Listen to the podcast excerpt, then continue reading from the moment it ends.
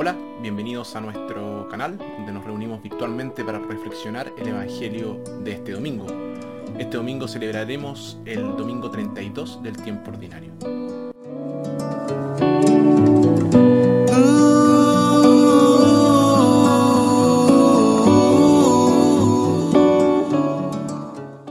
En nuestra primera lectura, tomada de Primera de Reyes, en medio de una hambruna, una viuda pobre comparte lo último de su comida con el profeta Elías, y lejos de perder con ello, se enriquece. Nuestra segunda lectura, tomada de Hebreos, a través de su muerte, Jesús ha tomado nuestros pecados por sí mismo y nos ha abierto la puerta a la salvación. Y nuestro Evangelio, tomado de Marcos, a los ojos de los demás, la ofrenda de la viuda era la menor, pero a los ojos de Jesús era la más grande.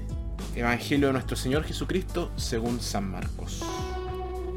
En su enseñanza Jesús les decía también, cuídense de esos maestros de la ley, a quienes les gusta pasear con sus amplias vestiduras, ser saludados en las plazas y ocupar asientos reservados en las sinagogas y en los banquetes. Incluso devoran los bienes de las viudas, mientras se amparan detrás de largas oraciones con qué severidad serán juzgados. Jesús se había sentado frente a las alcancías del templo y podía ver cómo la gente echaba dinero para el tesoro. Pasaban ricos y daban mucho. Pero también se acercó una viuda pobre y echó dos moneditas de muy poco valor. Jesús entonces llamó a sus discípulos y les dijo, yo les aseguro que esta viuda pobre ha dado más que todos los otros pues todos han echado de lo que les sobraba, mientras ella ha dado desde su pobreza. No tenía más y dio todos sus recursos. Palabra del Señor.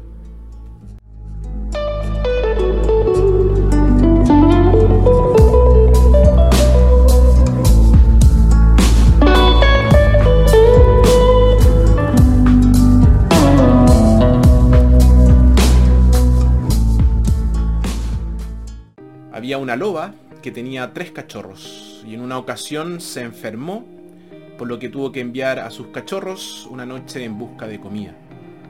Ella les dijo que se, se separaran y tomaran diferentes direcciones y no debían ir hacia el sur porque la ciudad estaba en esa dirección. El primer cachorro era fuerte, pero muy flojo, y eligió la ruta más fácil, Partió hacia el este a través de una tierra plana. No había ido muy lejos cuando se encontró con un campo lleno de conejos y mató a uno y se lo comió.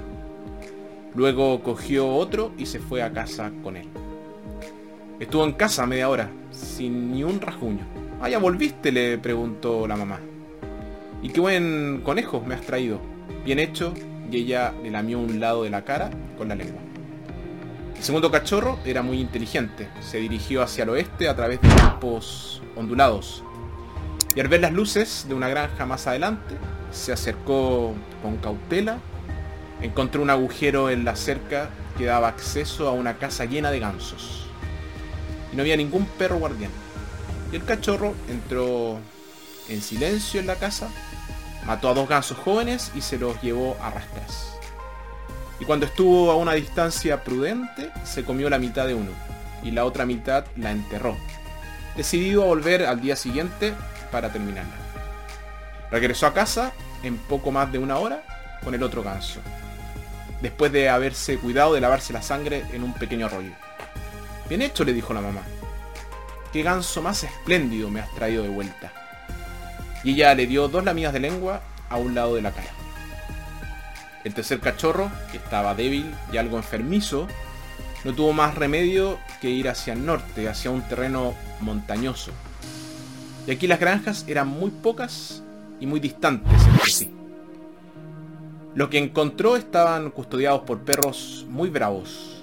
Uno de los perros le mordió la cara a través del alambre. Un granjero enojado le disparó y lo esquivó por poco.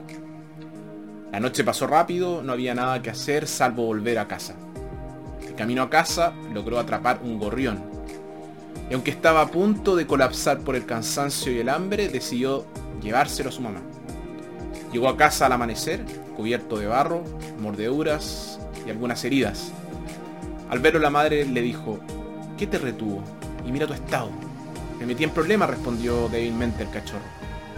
¿No te advertí que tuvieras cuidado? respondió la mamá. ¿Y qué me has traído después de tu noche de vagabundeo? Esto, y le mostró el pequeño gorrión. Los otros dos cachorros se echaron a reír. ¿Qué es esto? ¿Un gorrión? Eso es todo lo que has traído de vuelta. Un simple gorrión. Fue lo mejor que pude hacer, dijo el pequeño cachorro. Sácalo de aquí y sal de mi vista. Obviamente he perdido mi tiempo alimentándote y cuidándote. Con eso, ella lo echó de la guardia. Luego preparó un banquete. El menú consistía en conejo y ganso. Ella sentó al cachorro fuerte a su lado derecho y el cachorro inteligente a su lado izquierdo. Pero no había lugar en la mesa del banquete para el cachorro, débil, porque a los ojos de la madre solo importaban los resultados. En cierto sentido, la madre tenía razón a juzgar por los resultados. El pequeño cachorro había avanzado mucho por detrás de los otros dos. Pero en otro sentido, la madre no podía haber estado más equivocada. A jugar por el esfuerzo realizado y el espíritu mostrado, el pequeño cachorro estaba muy por delante de los otros dos. El pequeño cachorro nos recuerda a la viuda del Evangelio de este domingo. Vivimos en un mundo en el que el resultado es lo único que importa. Los premios y certificados se otorgan por resultados, nunca por esfuerzos. Pero Jesús tenía un criterio muy distinto, como vemos en la historia de la viuda pobre. Para él no era el tamaño de la ofrenda lo que contaba, sino el costo de la misma. En otras palabras, no es el resultado lo que cuenta, sino el esfuerzo realizado y el espíritu mostrado. Con esto en mente, la historia de los lobos podría terminar así.